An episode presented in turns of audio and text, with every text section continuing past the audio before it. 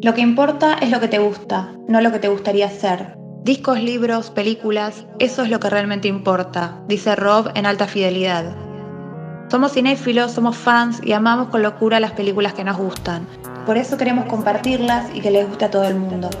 Truffaut habla de la generosidad del cinéfilo, magnífica y conmovedora, a veces al punto de llenar de incomodidad y confusión al destinatario.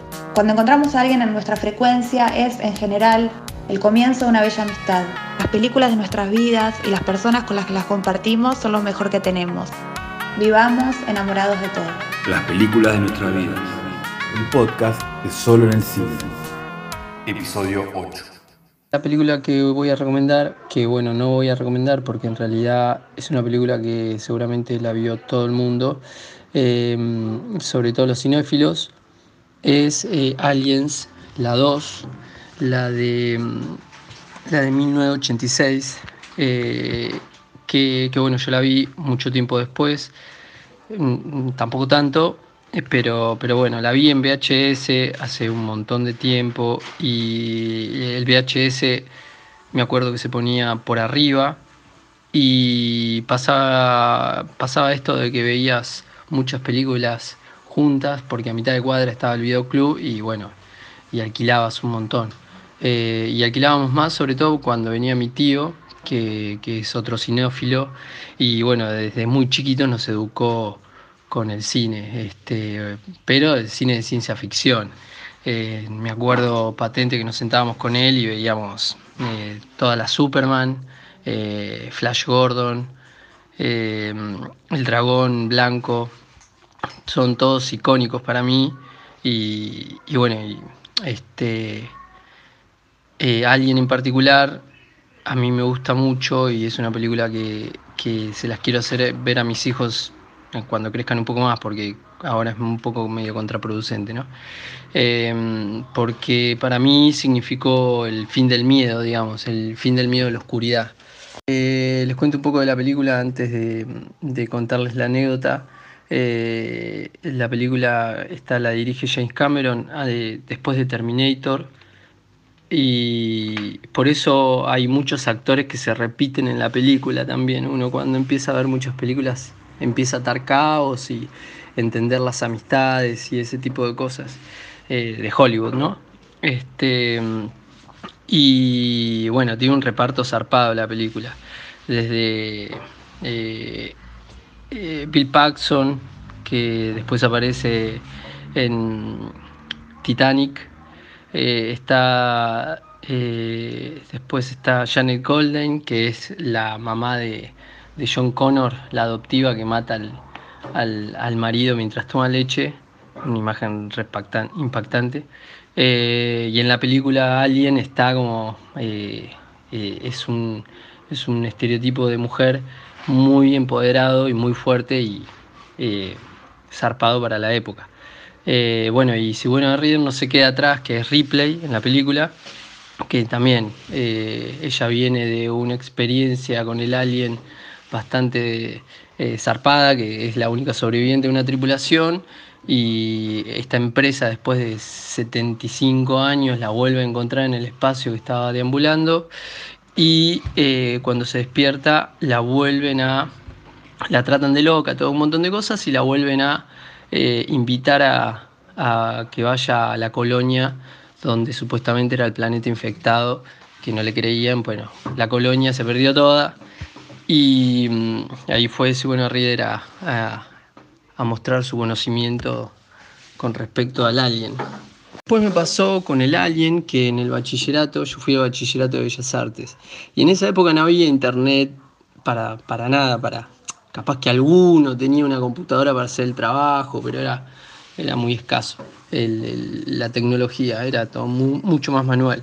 Y bueno, y acudíamos mucho a la biblioteca. La biblioteca de Bellas Artes es un pedacito muy chiquitito del Bachi.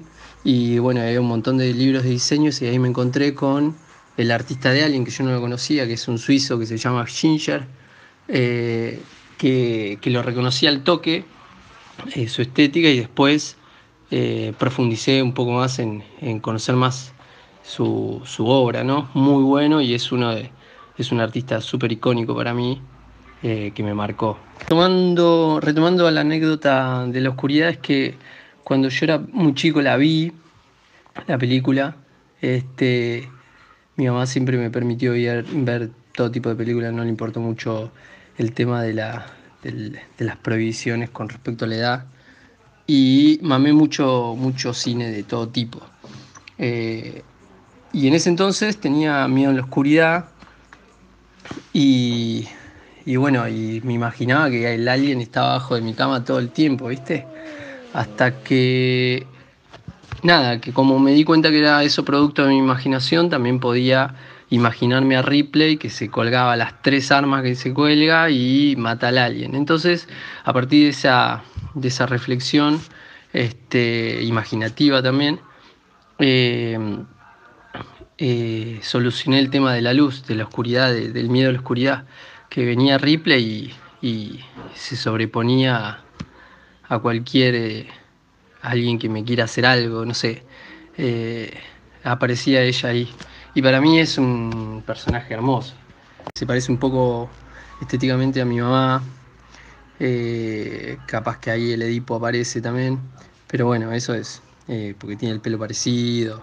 es una mujer empoderada también. Entonces viene por ese lado. En cuanto a los efectos, eh, es una película que todavía usa mucha maqueta, este, que no tiene pantalla verde prácticamente, entonces es, es eh, sublime los efectos, los, las, los concepts, los, los, detalles.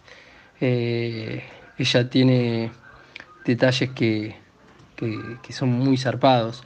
el reloj que después lo retomó una marca de relojes, hizo su propia línea, eh, el huevo, el, juguete de Rebeca, que es una cabeza toda quemada, que es lo único que le quedó de, juguete, muy bueno. Cada tanto la veo y la revivo porque no la puedo dejar de ver, es como eh, volver al futuro en cine shampoo.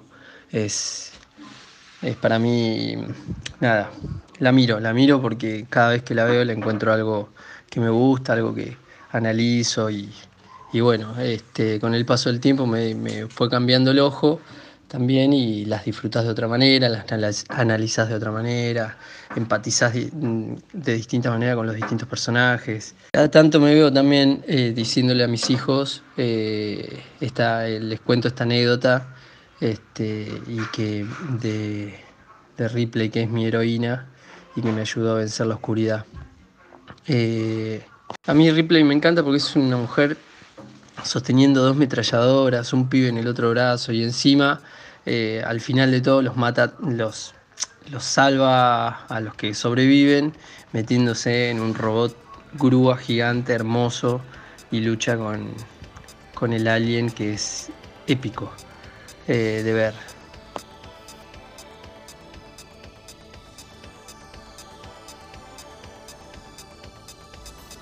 Juan Manuel Emery, también conocido como Cajum, es un diseñador y artista visual platense. Trabaja en Adictos Gráficos, un estudio creativo especializado en branding e ilustración. Las películas de nuestras vidas. Un podcast de solo en el cine. Creando una biblioteca de referencias.